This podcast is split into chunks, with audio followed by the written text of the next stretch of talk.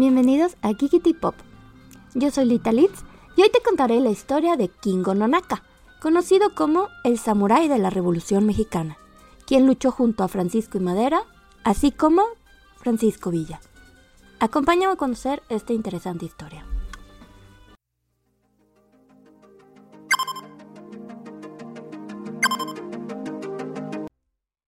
Kingo Nonaka nació el 2 de diciembre de 1889 en la prefectura de Fukuoka, Kishu, Japón. En 1906 partió a México junto con uno de sus hermanos y su tío. Sin embargo, durante el viaje, su hermano enfermó y se quedó en Hawái, mientras que Kingo y su tío continuaron su trayecto hacia México, llegando en diciembre de ese año a Oaxaca, donde empezarían a trabajar en una plantación de caña. Poco tiempo después, su tío fallecería de paludismo, dejando a Kingo solo en un país desconocido y sin dominar el idioma. Meses después, decidió emprender hacia Estados Unidos. Siguiendo las vías del tren, logró llegar a Ciudad Juárez, Chihuahua. Dicha ciudad en ese momento albergaba la mayor concentración de japoneses. De acuerdo con el censo mexicano del periodo de 1895 a 1909, había un total de 8.400 ciudadanos japoneses en esa región. En Ciudad Juárez, Kingo dormía en la banca de un parque. Contaba con 17 años, pero aparentaba mucho menos edad. Era enjuto, bajo estatura, de mirada melancólica y rasgada, con unos zapatos destrozados y ropas raídas. Un día, la señora Viviana Cardón, quien pasaba por el parque todos los días y lo veía, se acercó a él y lo invitó a trabajar como dependiente en la modesta tienda de forrajes que poseía su familia en el centro de la ciudad. El joven Kingo aceptó. La señora Viviana lo llevó a su casa con la demás familia en donde lo adoptaron, le enseñaron el idioma, sus costumbres y lo bautizaron poniéndole como nombre José Genaro. Después de un tiempo, el comercio se volvió complicado, por lo que la señora Viviana, quien era enfermera, se llevó a José Genaro Kingo al hospital.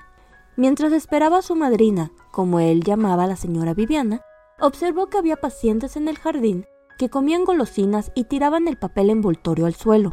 Kingo se puso a recoger y a barrer la basura, volviéndose una rutina que realizaba todos los días. Tres meses después, el administrador general del hospital le dio trabajo, donde limpiaba el jardín, hospital y hasta la sala de operaciones. Poco a poco se hizo amigo de todo el personal del hospital. Un año después, se convirtió en ayudante de enfermero, donde realizaba funciones sencillas. Un año posterior, recibió el nombramiento de enfermero de primera categoría.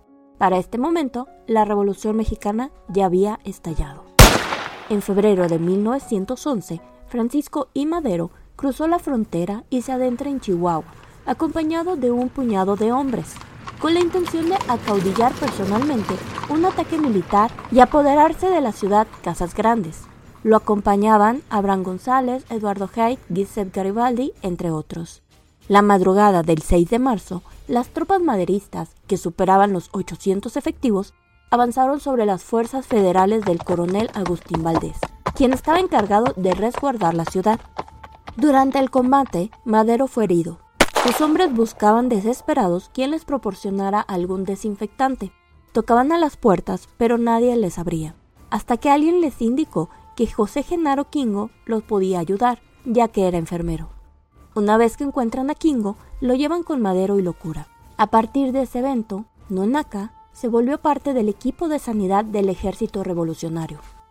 A principios de 1914, formó parte del equipo médico que acompañaba al general Francisco Villa y su tropa revolucionaria. Mientras se encontraba trabajando en el Hospital Militar Jesús Carranza en Ciudad Juárez, Chihuahua, le llamaron para que se presentara en Nuevo Casas Grandes, Chihuahua. La razón de su llamado es que en la laguna se había ahogado el general Rodolfo Fierro y querían que Nonaka ayudara en el rescate del cuerpo. Kingo tenía experiencia en buceo profundo por los años que vivió en Japón. Después de tres días de expedición y búsqueda en la laguna, Nonaka localizó el cuerpo del general y procedieron al rescate. José Genaro Kingo Nonaka participó en 14 operaciones de combate durante la Revolución, dos con las fuerzas de Francisco y Madero y 12 con la División del Norte comandada por Pancho Villa. Por su nacionalidad de origen, recibió el apodo de el samurái dentro de las tropas. En 1919, mientras trabajaba en el Hospital Civil y Militar Francisco I. Madero en Ciudad Juárez, pidió su baja, la cual le fue concedida. En 1921 se mudó a Baja California, donde abrió un estudio fotográfico, además de unirse al Cuerpo Policiaco de Tijuana. Tres años más tarde, se naturalizó mexicano y empezó a tomar fotografías de la ciudad de Tijuana. Su obra se centró en la vida cotidiana de la urbe y no en una perspectiva turística. Retrató eventos culturales, cívicos y deportivos, forjando un testimonio de la transformación de Tijuana en una metrópoli moderna. Para unificar su trabajo como fotógrafo y policía, estudió el diplomado a distancia, fotografía, dactiloscopía, criminología y grafología del Institute of Applied Science de Chicago, Illinois, Estados Unidos del que se graduó en 1933. Dejó un legado cultural de 300 fotografías que retratan la vida de Tijuana en el México post-revolucionario.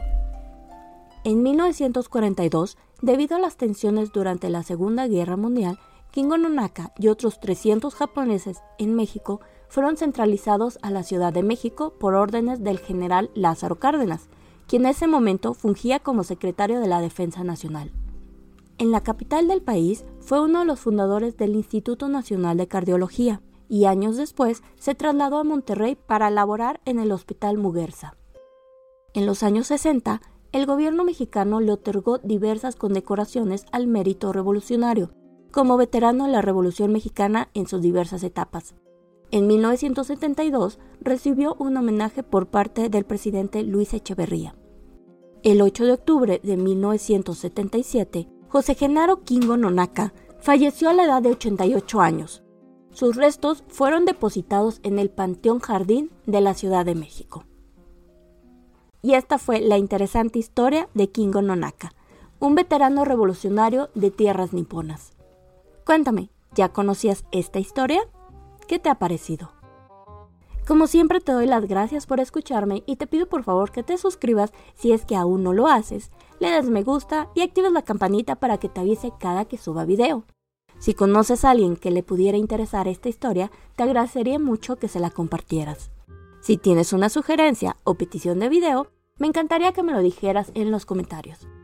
Y sin más por el momento, me despido. Hasta la próxima.